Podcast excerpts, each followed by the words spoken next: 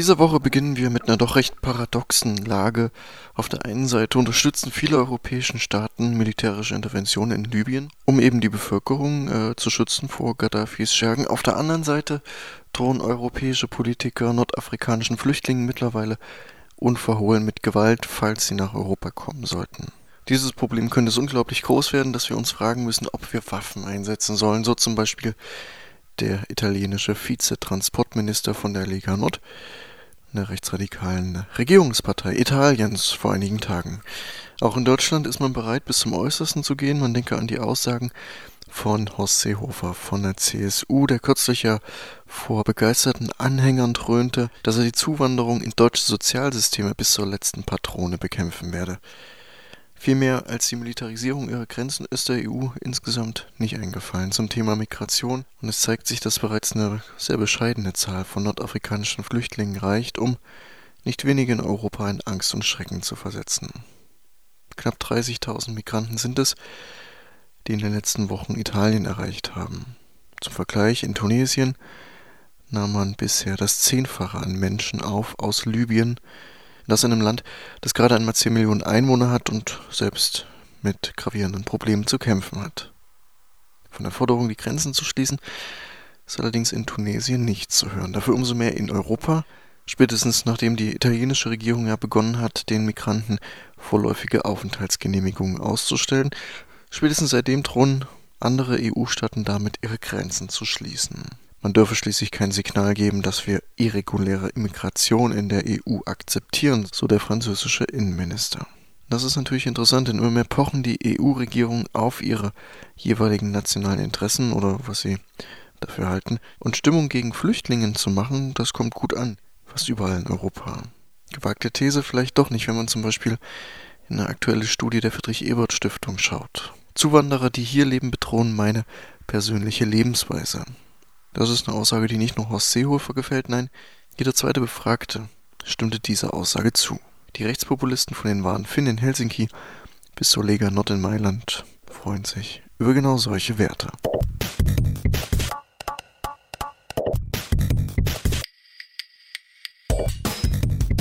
Am 30. April 2011 ruft das 1. Mai-Bündnis Leipzig zur Demonstration auf. The Future is Unwritten. Für eine Perspektive jenseits von Arbeitswahn und Staatsfetisch. Eine Gesellschaft, die nicht auf die Befriedigung der menschlichen Bedürfnisse ausgelegt ist, muss überwunden werden. Der Protest und Widerstand gegen diese Zustände läuft leider viel zu oft auf die Einforderung gesellschaftlicher Herrschaft hinaus. Anstatt Arbeit als Zwang abzuschaffen, wird Vollbeschäftigung für alle gefordert. Und vom Staat, der die Verwertung absichert und die Subjekte diszipliniert, wird verlangt, dass er den Kapitalismus zum Wohle aller reguliert. Um eine befreite Gesellschaft erlangen zu können, ist es jedoch notwendig, mit Arbeit und Staat zu brechen. Kommt deshalb am 30. April nach Leipzig, um mit uns für eine Perspektive jenseits von Arbeitswahn und Staatsfetisch zu demonstrieren. Los geht's um 16 Uhr auf dem kleinen Willy-Brandt-Platz gegenüber vom Hauptbahnhof. Ja, kleiner Aufruf hier bei den Nachrichten aus der beschädigten Welt am 30.04. der Demonstration in Leipzig. Sicherlich was anderes als das ritualisierte Würstchenessen bei Gewerkschaften oder auch der sogenannte revolutionäre 1. Mai in Berlin. Ein paar Tage später beginnt der Zensus 2011. Klingt ein bisschen eigenartig, heißt nichts anderes, als dass alle Hausbesitzer in der BRD und 10% der Privathaushalte vom Staat befragt werden sollen. Eine Boykottbewegung dagegen ist derzeit nicht wirklich in Sicht. Im Gegenteil, es gibt eher Slogans wie den, dass Deutschland aktuelle Daten braucht, um die Zukunft unserer Gesellschaft zu planen. Das sagte zum Beispiel der Präsident des Statistischen Bundesamtes, Herr Egeler. Gegen die letzte Volkszählung in der BRD hatte es vor knapp 25 Jahren sehr viel Widerstand gegeben, so viel, dass das Bundesverfassungsgericht schließlich einige Fragen für verfassungswidrig erklärte. Und in diesem Jahr gibt es eher Slogans wie Deutschland braucht die moderne Volkszählung. Mit diesem Slogan werben derzeit Plakate, Anzeigen und auch TV-Spots. Wie gesagt, eine Boykottbewegung dagegen, jedenfalls eine starke, ist nicht in Sicht. Anders als zum Beispiel 1983 in der BRD setzt auch der Staat weniger auf Konfrontation. Es geht beim Zensus weder eine Zwangsverpflichtung für die Interviewer, noch sollen alle Bundesbürger befragt werden. Und natürlich, dank der modernen Computertechnik werden viele Auskünfte elektronisch gesammelt. Für alle Bürger werden Datenbanken angelegt, Nicht nur für diejenigen, die persönlich befragt werden. 25 Millionen Menschen werden aufgesucht in Deutschland von knapp 80.000 Erhebungsbeauftragten. In knapp zwei Wochen geht's los, am 9. Mai, und die Fragebögen, die sind ziemlich umfangreich. Die Befragten müssen Auskunft über ihre berufliche Ausbildung geben, über ihre derzeitige berufliche Stellung. Man muss Angaben darüber machen, ob man Hartz IV bezieht. Arbeitslose sind verpflichtet, ihre Anstrengungen bei der Jobsuche offenzulegen. Ein möglicher Migrationshintergrund wird ebenso abgefragt wie die Religionszugehörigkeit. Das heißt, der Befragte soll Auskunft geben, ob er Jude, Christ, Muslim, Buddhist und so weiter ist. Außerdem, auch nicht unspannend, es gibt einen schönen Kontrollmechanismus. Man muss nämlich Erkundungen im familiären und nachbarschaftlichen Umfeld hinnehmen, denn es soll ja auch die Richtigkeit der Angaben überprüft werden. Und schon hier wird klar, man könnte da viel kritisieren, meint auch Michael Eberling vom Arbeitskreis Vorratsdatenspeicherung, der einiges sagen kann zu den Gefahren des Zensus. Es wird immer so verbreitet, aber es sind mehr als 10 Prozent, die befragt werden. Es sind 10 Prozent, die eine bestimmte Sorte von Anfragebogen bekommen. Es gibt aber zwei weitere Fragebögen. Wenn man alles zusammenzählt, ist es ungefähr ein Drittel bis ein Viertel der Bevölkerung, die, die also wirklich einen Fragebogen in die Hand bekommt und die dann, wie Sie auch sagen, ähm, dazu verpflichtet ist, dazu gezwungen wird, unter Umständen auch diese Fragen zu beantworten.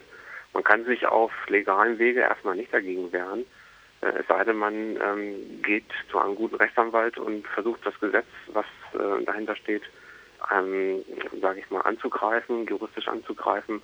Ob das Erfolg hat, das ist dann die nächste Frage. Ähm, oder man boykottiert es, es ist aber eben eigentlich nicht erlaubt, nicht zulässig und dann muss man unter Umständen damit rechnen, dass man ein Bußgeld oder was vielleicht schlimmer wäre, ein sogenanntes Zwangsgeld ähm, bezahlen muss oder dass an so etwas angedroht wird. Das sind die Methoden, die da wahrscheinlich angewandt werden. Und wie hoch wird das äh, Zwangsgeld dann? Auf was für einen Betrag beläuft sich das? Ähm, diese Frage wird uns nicht beantwortet von den Behörden. Es hängt wahrscheinlich auch einfach davon ab, ähm, mit wem man das konkret zu tun hat und wie sich der Einzelfall ausgestaltet. Also falls man mit einem Bußgeld belegt wird, ähm, dann wird sich das vermutlich, also alle Angaben ohne Gewähr, so im Bereich von 100 bis 300 Euro bewegen. Und falls es dazu kommt, dann wäre mit der Bezahlung des Bußgelds auch die Beantwortung erledigt. Dann braucht man also nicht beantworten. Wenn aber die Behörden im Einzelfall sagen, dass sie ihre Daten unbedingt haben wollen und ihre Antworten unbedingt wissen möchten, dann können sie ein sogenanntes Zwangsgeldverfahren einleiten. Und das ist eine etwas fiesere Geschichte. Da wird also einem mit, einer, mit einem Zwangsgeld gedroht, wird eine Frist gesetzt. Wenn man die nicht einhält, dann wird diese Zwangsgelddrohung erhöht. Die kann auch angepasst werden an den jeweiligen ähm, sozialen und, und monetären Verhältnissen des Betroffenen und kann zumindest theoretisch bis zu einer Beugehaft oder auch zu einer Pfändung führen.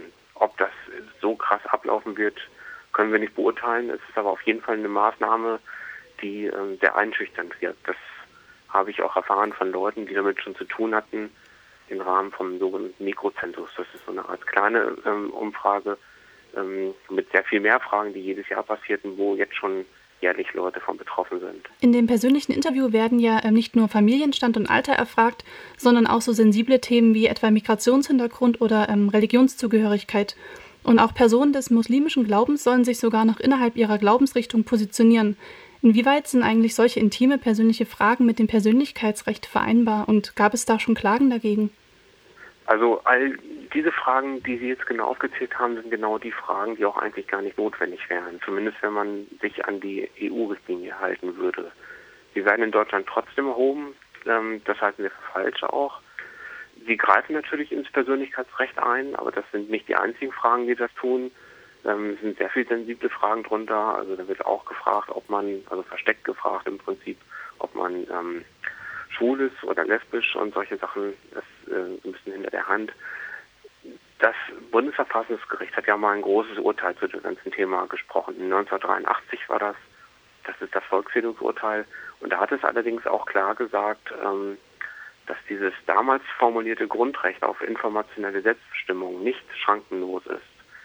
Ähm, genauer gesagt ähm, hat das Bundesverfassungsgericht damit gemeint, dass im Rahmen solcher Statistiken durchaus die Leute dazu gezwungen werden können, ihre Angaben zu machen, wenn man davon ausgeht, dass all diese Angaben wirklich ähm, nur im Rahmen des Statistikgeheimnisses für Statistiken verwendet werden, dass nicht rauskommt, wer welche Angaben gemacht hat und dass die Leute sich dessen auch bewusst sind, dass sie also sicher sein können, dass es so ist, dass sie kapieren und, und ähm, durchschauen, wie diese ganze Volksführung abläuft, was dahinter steckt und dass sie dementsprechend mit dieser Gewissheit, dass ihre Daten gut behandelt werden, ähm, diese Angaben auch machen müssen dann in diesem Fall.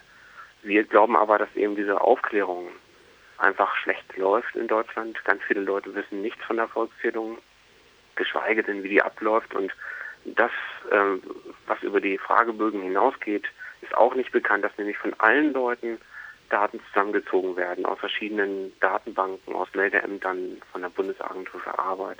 Das wissen die Leute einfach nicht. Ähm, und das halten wir einfach für einen, einen großen Fehler bei dieser diesjährigen Volkszählung. Michael Eberling vom Arbeitskreis Vorratsdatenspeicherung hier zu den Gefahren des bald kommenden Zensus.